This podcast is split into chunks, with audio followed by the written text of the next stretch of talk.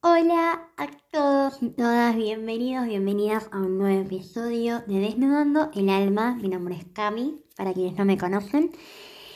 Y antes de arrancar, quiero darles las gracias por la devolución hermosa que tuve mm, del episodio anterior, que si no lo escucharon, pueden ir a escucharlo después de este. Se llama Un Salto de Fe, es el episodio número 9 de esta primera temporada. Y mm, la verdad que fue un episodio que disfruté muchísimo de grabar y que tuvo mucho de, de conexión con mi cotidianidad, con cosas que venían pasando en los días previos a grabar e incluso después de grabarlo. Yo siempre digo que hay como una, especie de constelación con el episodio que, que, hago cada semana porque siempre pasan cosas antes o, o durante o después del episodio que tienen que ver con eso. Así que bueno, hoy surgió el tema que vamos a, charlar en este episodio. Eh, tiene que ver con qué pasa con ese tema de aprender a estar solos o solas, ¿no? Es como, es algo de lo que se viene hablando bastante en este último tiempo, de la importancia de poder estar con uno mismo, con una misma y, y de disfrutar sobre todo de eso. Así que mm, vamos a charlar sobre esto, sobre los beneficios que nos puede dar pasar tiempo a solas, sobre qué cosas pueden costar más también de enfrentarse a esta nueva tarea de compartir o habitar un espacio con nosotros mismos y nadie más. Así que sin más, le vamos a dar comienzo a este nuevo episodio.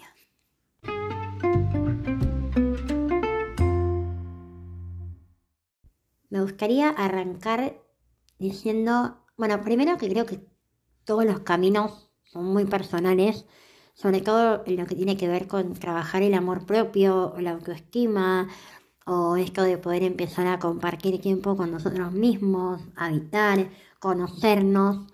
Em, y yo hice una breve lista de los beneficios que para mí fueron los que fui rescatando en esto de empezar a pasar tiempo conmigo misma.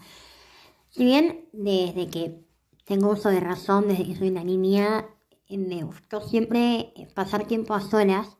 Me acuerdo que mi actividad favorita era jugar a las muñecas, sobre todo, em, con los bebés. Y me pasaba horas sola jugando y creando situaciones, universos, mundos, bueno, todo lo que hace un niño, ¿no? De que, tiene esa capacidad de crear un mundo maravilloso de, nada o de aparentemente nada y todo sucede en su cabeza y lo lleva a, lo físico.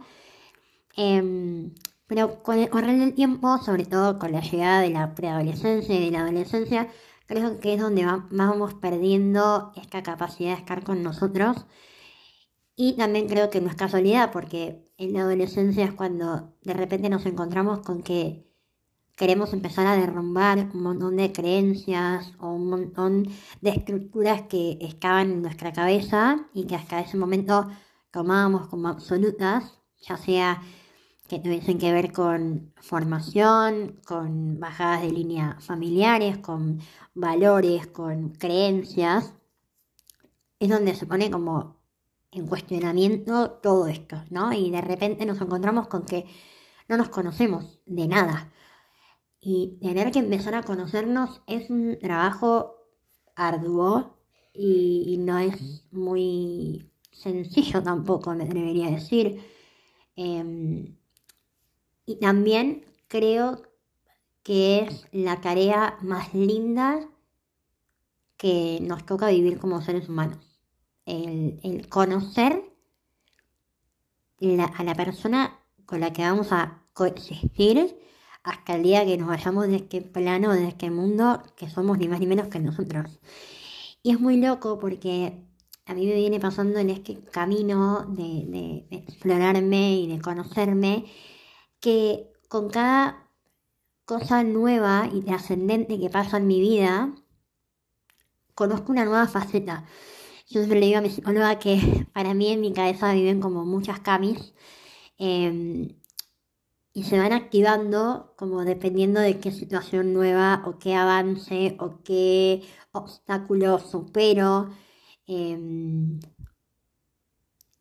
Y es increíble porque siento que es un camino que no tiene final, que no tiene justamente eso, es un camino, no es una carrera, no tiene, no tiene un principio y un fin, es como, va a ser hasta el día que, me vaya de, este mundo, que voy a seguir conociendo facetas nuevas. Y eso me parece fascinante.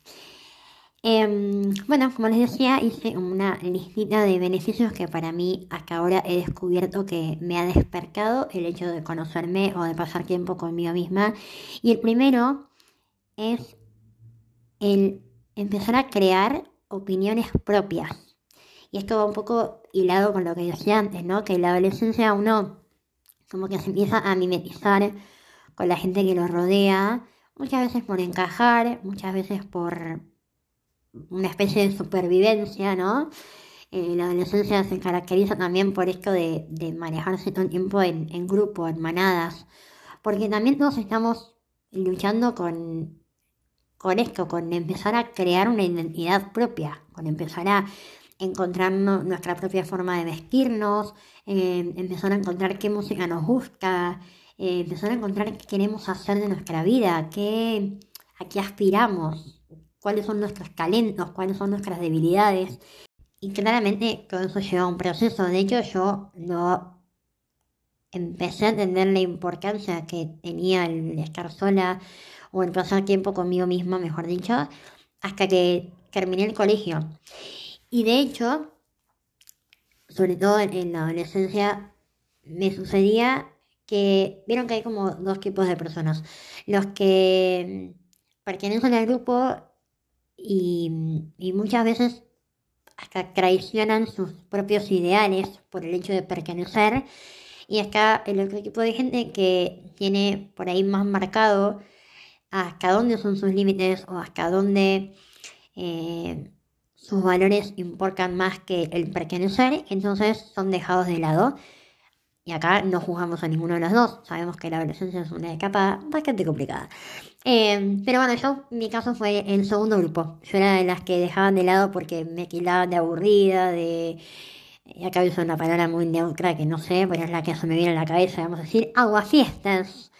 Eh, como yo era de este tipo de personas, entonces en el colegio, en la secundaria, me sentía bastante sola muchas veces y fui dejada de lado muchas veces.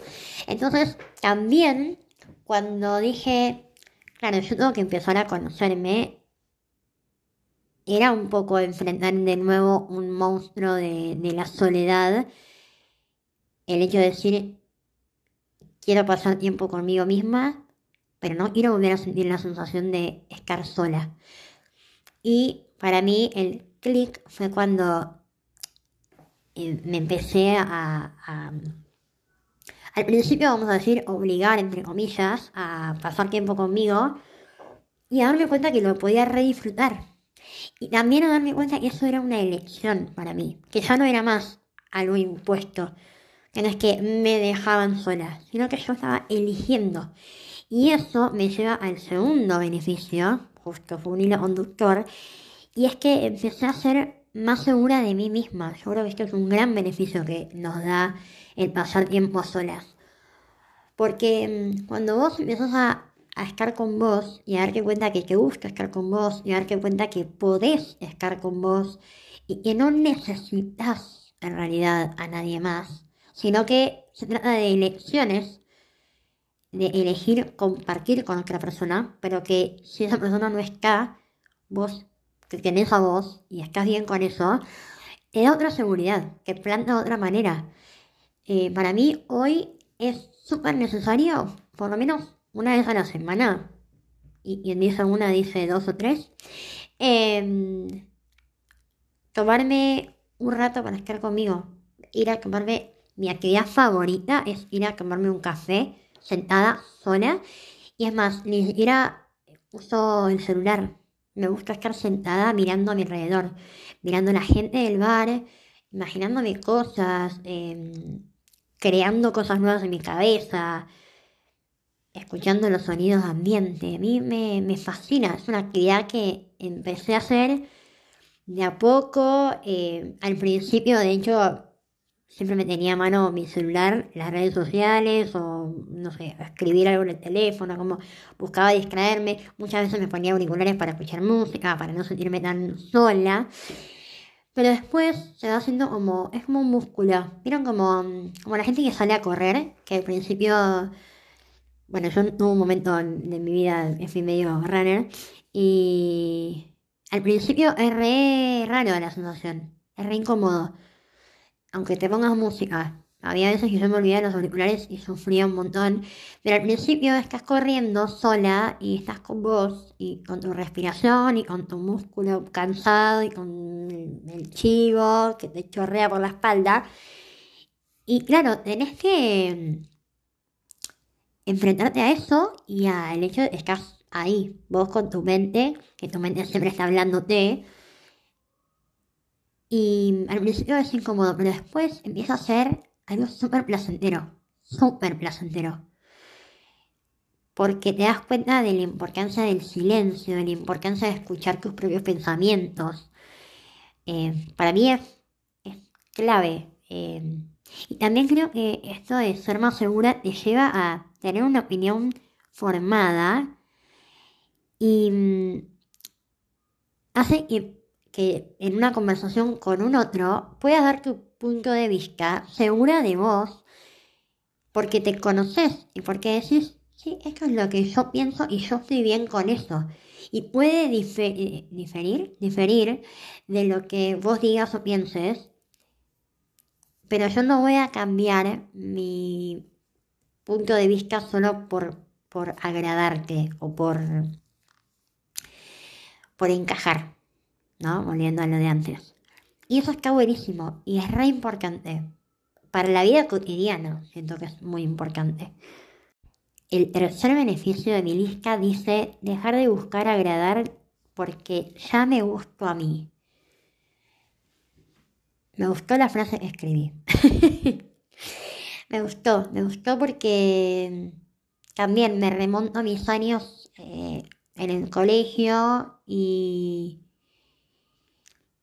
y sí, y muchas veces me vi tan insegura y tan queriendo complacer a los demás, y tan queriendo agradar y a veces poniéndome en papeles que ni siquiera era yo misma, solo por el hecho de que alguien, eh, no sé, gustara de mí en el amplio sentido de buscar, ¿no? No solamente hablando de en el ámbito amoroso o sexual, sino en todo, en amistades, en gente de mi alrededor, en mi familia también. Eh, me he puesto a veces en situaciones de, decir cosas porque sabía que al otro le gustaba eso y entonces eh, decirlo para tener su aprobación. Y cuando uno empieza a buscar de sí mismo o de sí misma, ya no necesitas no necesitas máscaras. Eh, tengo una anécdota muy patente que cuando después de que terminé el colegio arrancamos la facultad y me hice mi grupo de amigas, amigas y tuvimos un año y medio que salíamos mucho, mucho de, fiesta y teníamos previas y salíamos a bares y a boliches y hasta las 6 de la mañana y era increíble y mm, a mí me ponía muy, muy, muy nerviosa la situación ir a la previa para los que no saben qué decir una previa, es se juntaban en una casa eh, diferentes personas, chicos, chicas, y se iban invitando así como diferentes grupitos y tomábamos alcohol antes de ir al boliche. Esa es la previa. Y a mí la situación previa me ponía muy mal por varios motivos. El primero, porque siempre me sentía más fea que todo el mundo. Entonces, eh, siempre estaba incómoda y nerviosa y como atenta a quién me miraba y qué decían y, horrible, muy insegura. Y por otro lado también porque nunca sabía cómo actuar, porque claro, obviamente quería la atención masculina y estaba evaluando todo el tiempo qué decía y cómo lo decía, buscando aprobación constante de la afuera. Y, y les voy a compartir un secreto. Las veces que después, ¿no? Con el tiempo fui creciendo, fui avanzando y fui conociéndome y buscando más de mí. Y mm, las últimas previas que tuve, que fue hace un tiempo largo ya, pero las últimas previas que tuve ya iba con otra actitud, porque, como digo, ya gustaba más de mí misma. Y mm, fue las veces que mejor me fue, eh, sentimentalmente hablando.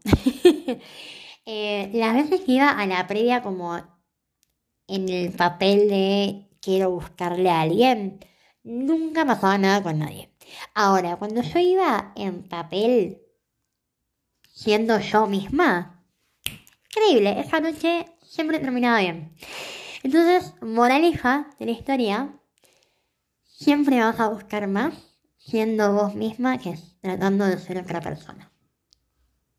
Y el último beneficio de mi lista dice que pasar tiempo solas te da la oportunidad de conectar con otros.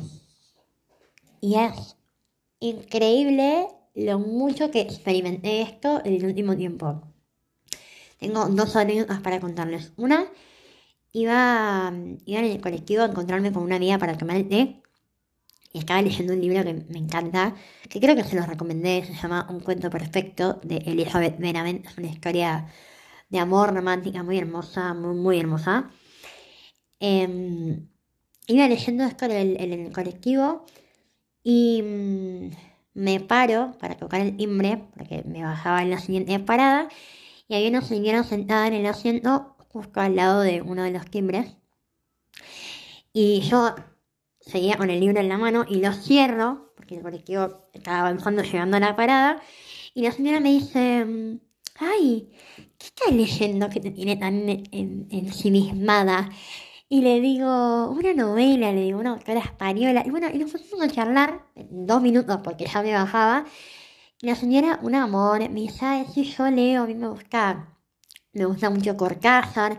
Y hablamos de libros, por, no sé, tres minutos, pero hablamos de libros. Y me compartió que le gustaba. Y sí, las novelas románticas me encantan, me ay, yo también, le digo. Y tuvimos ese breve momento de encuentro que probablemente si yo hubiese venido con otra persona, con alguna amiga, eh, o mismo con auriculares y música, eh, como medio en mi mundo y tratando de distraerme del entorno, no se hubiese dado. Y fue una conversación hermosa, me bajé una sonrisa del colectivo, llegué a donde estaba mi amiga y le conté la historia y las dos moríamos de ternura. Y, la segunda historia me pasó hace unos días, ayer de hecho, eh, trabajando estaba en la calle y había un viento tremendo. Em, y me paré justo en la esquina para cruzar esperando el semáforo. Y no me di cuenta que tiene una señora al lado hasta que me habla y me dice, ay, con este viento nos vamos a volar. O una cosa así. Y se rió. Y yo le dije, sí, ahora va a venir Mary Poppins. Fue también como un intercambio de palabras. Em, que son cosas que me resuelen pasar y eso también se da porque uno está solo y creo que cuando uno está solo y, y a gusto, estando solo, se abre a un mundo de posibilidades. Me parece muy loco que a la mayoría de las personas esto le pasa en los viajes. Vieron que cuando uno viaja, sobre todo cuando viaja solo, es como que hay, se abre una puerta de posibilidades y de repente, no sé, estamos como más cómodos, más abiertos, más Em, predispuestos a interactuar con el otro y a veces perdemos eso en la vida cotidiana, en las rutinas, pero re podemos buscar esos espacios. No sé, a mí me encanta, me encanta poder tener esos momentitos, son como... No sé, a veces me lo pongo a pensar y digo, es increíble porque somos millones, millones y millones de personas y de repente por un breve minuto o, o dos o tres coincidimos en tiempo y espacio con una persona y se genera una mini conexión. Así crucemos dos palabras, una mirada, lo que sea. Estás conectando con esa persona en ese instante en un universo de infinitas posibilidades. Porque también la señora podría haber cruzado para el otro lado de la calle y yo nunca me la cruzaba. O por ahí no se animaba a hablarme y yo no la veía y no le hablaba. Nada, hay como un espectro muy amplio Em, me parece increíble y me parece que re podemos aprovecharlo para conectar con otras personas también. Porque a veces y a mí me ha pasado mucho de decir, no conozco a nadie, o no, no puedo conocer a nadie. Y no nos damos cuenta que nosotros mismos nos encerramos en nuestro mundo y no abrimos los ojos y miramos un poquito más allá. Porque les aseguro que si miran un poquito más allá van a poder conectar con otra persona. Hay un ejercicio muy lindo que no sé hace cuándo lo vi o hace cuándo lo escuché, pero me quedó marcado y, a veces lo pongo en práctica. El otro día eh, estaba lloviendo, hace como unas dos semanas, estaba lloviendo yo estaba en la calle caminando y una chica pasó con su novio y me, me grita, me encantan tus botas. Y le grité, gracias. Y me acordé del ejercicio. Y el ejercicio es simplemente una especie de cadena de favores. Y es cuando recibo un cumplido, voy a decir tres cumplidos más a tres personas desconocidas. Eh, a veces lo pongo en práctica sin haber recibido el cumplido, porque es increíble lo bien que nos sentimos cuando damos una palabra de aliento o, o algo, le decimos algo lindo a otra persona. Porque cuando esa chica me dijo eso, yo me quedé con una sonrisa durante el resto del día. Y seguramente esa chica también se sintió muy bien de haberlo dicho. Y me di cuenta que me siento mejor cuando lo digo que cuando me lo dicen, incluso. O sea, es muy, muy lindo. Los invito a ponerlo en práctica. Y ese día, chica me hizo recordar este ejercicio me encanta hacer. Y fui por la calle y fui buscando gente. Eh, a una señora le dije me encantaban sus zapatillas. Eh, a otra señora le dije me encantaba su paraguas. Y a otra chica, ¿qué le dije? Algo de, creo que el abrigo, el abrigo o sus zapatos, no me acuerdo. Eh, y la sonrisa instantánea que se planta en, el, la cara de esas personas, eh, a mí me hace el día, a mí me pone feliz el resto de la tarde. Porque también es real que nunca sabemos por lo que está pasando la otra persona, la que tenemos al lado. Y, y quizás, aunque nos parezca una pavada, ese simple piropo, por llamarlo de una manera, ese simple halago, ese simple fijarse en el otro para mirar algo que realmente nos parezca bonito y decírselo, puede cambiarle completamente el día de la persona. Así que eso es un ejercicio que los invito, las invito a hacer. Y para ir finalizando, vale recordar que todo esto suena muy lindo en la, en la teoría, pero hay que llevarlo a la práctica y llevarlo a la práctica como todo lo bueno en esta vida lleva tiempo. Y mm, yo tampoco pude disfrutar al 100% de estar conmigo a solas de la noche a la mañana. Pero sí es un camino maravilloso para recorrer en mi punto de vista. Al principio es incómodo, al principio es raro, al principio, como les digo, yo me ponía música porque no, no me aguantaba tanto habitar el silencio conmigo. Pero después se va haciendo, como dije antes, es, es como una especie de músculo que se ejercita y que cuanto más fuerza va adquiriendo, mejor nos hace sentir. Así que los invito, las invito a que se animen a empezar a recorrer este camino. Y quizás pueden empezar con cosas chiquititas, con estar en su casa, decir 15 minutos, me voy a mi cuarto, me voy a un lugar de la casa donde pueda estar sola y no sé, me pongo a escribir, me pongo a escuchar música, eh, disfruto de, si me animo, del silencio, de estar conmigo, de ver qué pasa, qué se me ocurre, qué pensamiento viene, qué idea, no sé, habitar el espacio conmigo misma. Y así, de a poquito, cada vez se va haciendo más placentero, más simple y, y nos lleva sin dudas a un lugar mucho mejor y a un lugar de, de amor muy grande con nosotros mismos. Así que